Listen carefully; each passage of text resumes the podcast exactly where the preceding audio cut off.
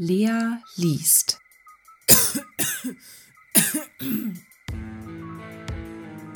H.P. Lovecraft Der Hund Erster Teil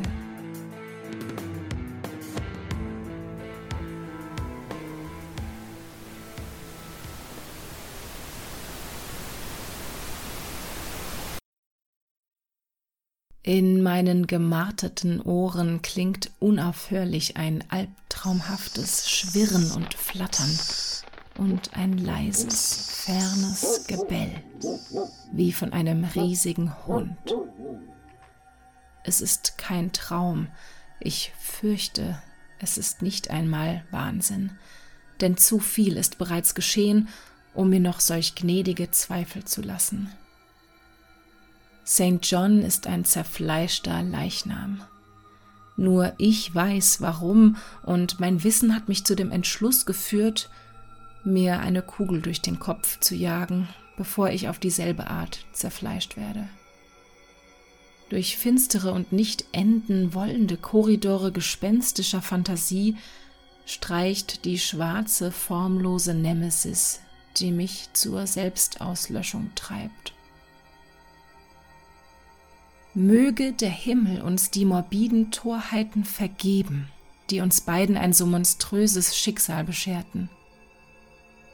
Ermüdet von den Gemeinplätzen einer prosaischen Welt, in der selbst die Vergnügen der Romantik und des Abenteuers rasch schal werden, hatten St. John und ich uns begeistert jeder ästhetischen und intellektuellen Bewegung angeschlossen, die uns eine Atempause von unserer verheerenden Langeweile versprach. Wir hatten zu ihrer Zeit die Rätsel der Symbolisten und die Ekstasen der Präraphaeliten geteilt, doch allzu rasch erschöpfte sich der Reiz und die Anziehungskraft jeder neuen Laune. Nur die düstere Philosophie der Dekadenten vermochte uns dauerhaft zu fesseln und auch sie konnte uns nur befriedigen, indem wir immer weiter und mit immer diabolischerer Neigung in ihre Tiefen vordrangen. Baudelaire und Usmans vermochten uns schon bald keine Kitzel mehr zu verschaffen, und schließlich blieben uns nur noch die handfesteren Stimulantien unnatürlicher persönlicher Erfahrungen und Abenteuer. Es war diese furchtbare emotionale Sucht, die uns am Ende auf jene verabscheuungswürdige Betätigung verfallen ließ, die ich selbst in meinem jetzigen Zustand der Angst nur schamhaft und zögernd erwähne. Jenes abscheuliche Extrem menschlicher Verworfenheit, die widerwärtige Profession der Grabräuberei. Ich kann weder die Einzelheiten unserer entsetzlichen Expeditionen enthüllen, noch auch nur ausschnittsweise die schlimmsten jener Trophäen aufzählen, die das unbeschreibliche Museum schmückten, das wir in dem großen Steinhaus einrichteten, in dem wir allein und ohne Dienstboten wohnten. Unser Museum war ein gotteslästerlicher, unausdenkbarer Ort, wo wir mit dem satanischen Geschmack neurotischer Virtuosen eine Welt des Grauens und des Verfalls zusammengetragen hatten, um unseren abgestumpften Sinnen neue Reize zu verschaffen.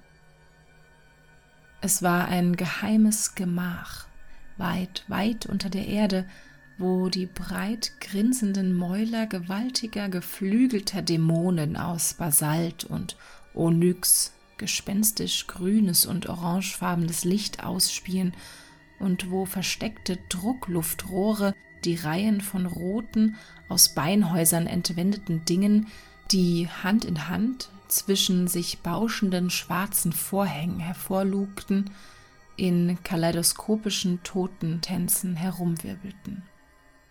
Durch diese Rohre wurden nach Wunsch jene Gerüche in den Raum geleitet, nach denen unsere Stimmung gerade am meisten verlangte. Mal der Duft von bleichen Grabeslilien, mal der narkotische Weihrauch fantasieentsprungener Schreine toter orientalischer Könige und mal wie lässt mich die Erinnerung daran erschaudern, die fürchterlichen, seelenzerrüttenden Ausdünstungen des offenen Grabes. An den Wänden dieses abstoßenden Gemachs wechselten sich die Särge antiker Mumien ab mit wohlgestalteten lebensechten Körpern, die von den kunstfertigen Händen des Präparators perfekt ausgestopft und konserviert worden waren und mit Grabsteinen, die wir auf den ältesten Friedhöfen der Welt gestohlen hatten. In Nischen, die hier und da in die Mauer eingelassen waren, fanden sich Schädel jeglicher Form und Köpfe in den verschiedensten Stadien der Verwesung. Dort konnte man die verfaulenden, kahlen Schädel berühmter Adliger bewundern und die frischen, goldstrahlenden Köpfe unlängst begrabener Kinder. Es gab Skulpturen und Gemälde, die allesamt höllische Motive darstellten und von denen St. John und ich manche selbst angefertigt hatten. Eine verschlossene Mappe, die in gegerbte Menschenhaut gebunden war, enthielt gewisse unbekannte und unsagbare Zeichnungen, von denen das Gerücht ging, dass Goya sie geschaffen, es jedoch nicht gewagt hatte, sich zu ihnen zu bekennen. Es gab abscheuliche Saiten, Blech- und Holzblasinstrumente, auf denen St. John und ich manchmal Dissonanzen von erlesener Morbidität und kakodämonischer Scheußlichkeit erzeugten, während eine Reihe von mit Einlegearbeiten besetzten Ebenholzschränken die unglaublichste und unvorstellbarste Sammlung von Grabesbeute enthielt, die jemals von menschlichem Wahnsinn und menschlicher Perversion zusammengetragen worden ist. Besonders von dieser Beute darf ich nicht sprechen. Gott sei Dank hatte ich den Mut, sie zu vernichten, lange bevor ich den Entschluss fasste, mich selbst zu vernichten. Die Raubzüge, auf denen wir unsere unsäglichen Schätze zusammentrugen, waren stets künstlerisch denkwürdige Ereignisse. Wir waren keine gewöhnlichen Leichendiebe, sondern machten uns nur dann ans Werk, wenn bestimmte Anforderungen hinsichtlich Stimmung, Landschaft, Umgebung, Wetter, Jahreszeit und Mondphase erfüllt waren. Diese Unternehmungen waren für uns die erlesenste Form ästhetischen Ausdrucks und wir verwandten auf ihre technischen Details eine akribische Sorgfalt. Ein unpassender Zeitpunkt, ein störender Lichteffekt oder ein ungeschickter Spatenstich in den feuchten Boden konnten für uns jenen ekstatischen Kitzel, den die Exhumierung irgendeines unheilvollen, grinsenden Geheimnisses der Erde uns verschaffte, fast gänzlich zunichte machen. Fieberhaft und unersättlich suchten wir nach neuen Szenerien und aufreizenden Situationen, wobei St. John stets die Führung übernahm. Er war es auch, der uns zuletzt zu jenem hohnsprechenden, jenem verfluchten Ort führte, der unser entsetzliches und unvermeidliches Verhängnis wurde. Von welchem boshaften Schicksal wurden wir auf jenen schrecklichen Friedhof in Holland gelockt? Ich glaube, es waren die dunklen Gerüchte und Legenden, die Sagen von einem, der dort seit fünf Jahrhunderten begraben lag, zu Lebzeiten selbst ein Leichendieb gewesen war und etwas Machtvolles aus einer bedeutenden Gruft gestohlen hatte. Noch jetzt, in diesen letzten Momenten, kann ich mich an die Szenerie erinnern. Den bleichen herbstlichen Mond über den Gräbern, der lange, schreckliche Schatten warf. Die grotesken Bäume, die sich düster über das verwilderte Gras und die bröckelnden Grabsteine neigten. Die Legionen merkwürdiger, übergroßer Fledermäuse, die gegen den Mond aufflogen. Die uralte, efeu überwucherte Kirche, die wie ein riesiger Gespensterfinger in den fahlen Himmel deutete. Die phosphoreszierenden Insekten, die Irrlichtern gleich unter den Eiben in einer entfernten Ecke des Friedhofs tanzten, die Gerüche von Erde, Pflanzen und weniger eindeutig benennbaren Dingen, die sich schwach mit dem Nachtwind mischten, der von entfernten Sümpfen und vom Meer herüberwehte. Und was das Schlimmste von allem war, das leise, tief tönende Gebell eines riesigen Hundes. Als wir diese Andeutung eines Bellens hörten, dessen Urheber unsichtbar blieb und von dem wir nicht sagen konnten, aus welcher Richtung es kam, erschauderten wir und dachten an die Legenden, welche unter den Bauern kursierten. Denn der, nach dem wir suchten, war vor Jahrhunderten an eben diesem Ort gefunden worden, zerrissen und zerfleischt von den Klauen und Zähnen eines unaussprechlichen Untiers.